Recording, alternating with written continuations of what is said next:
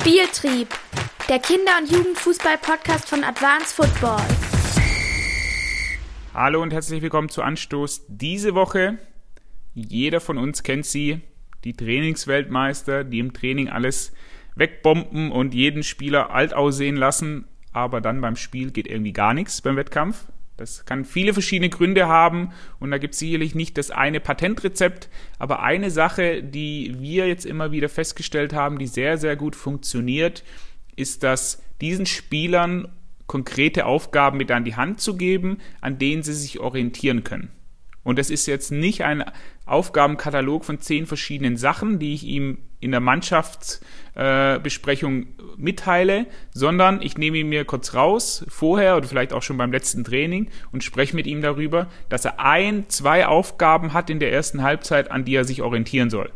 Und es könnte dann zum Beispiel sein für den Stürmer, dass er im Bogenlauf den zweiten Innenverteidiger mindestens dreimal irgendwie abkappen soll, dass er in seinem Deckungsschatten ist und der zweite Innenverteidiger dann woanders das Spiel hinverlagern soll. Weil das halt Teil meiner Strategie, meiner Taktik in, die, in diesem Spiel ist.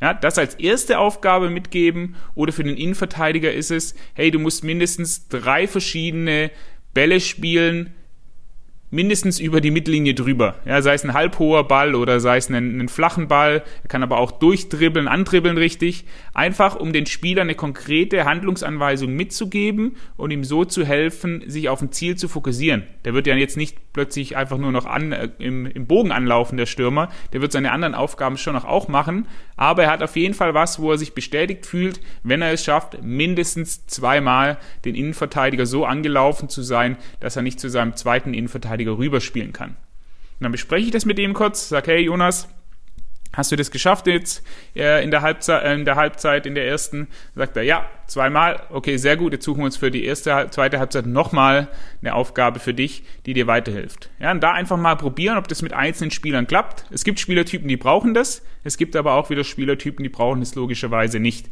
Achtet da aber unbedingt drauf bei der Aufgabenformulierung, dass es spezifisch ist. Ja, also lauf den einen Innenverteidiger im Bogenlauf an, dass der andere in deinem Deckungsschatten ist und nicht mehr angespielt werden kann. Dann die zweite Sache, dass es messbar ist, mindestens viermal und es muss was sein, das irgendwie realistisch ist. Ja, also wenn ich jetzt dem Stürmer sage, du musst mindestens den Torwart fünfmal anlaufen und davon mindestens zweimal den Ball gewinnen, das ist relativ unrealistisch. Wenn ich Glück habe, klappt es einmal, aber eher klappt es ja nie, weil der Torwart den Ball halt wegprügelt. Ja, deshalb achten bei der Aufgabenformulierung spezifisch, messbar und realistisch. Dann nochmal ansprechen und schauen, okay, wie funktioniert's? Und dann überlegen, okay, vielleicht machen wir das nächste Training oder im nächsten Spiel nochmal und probieren das noch ein bisschen zu steigern.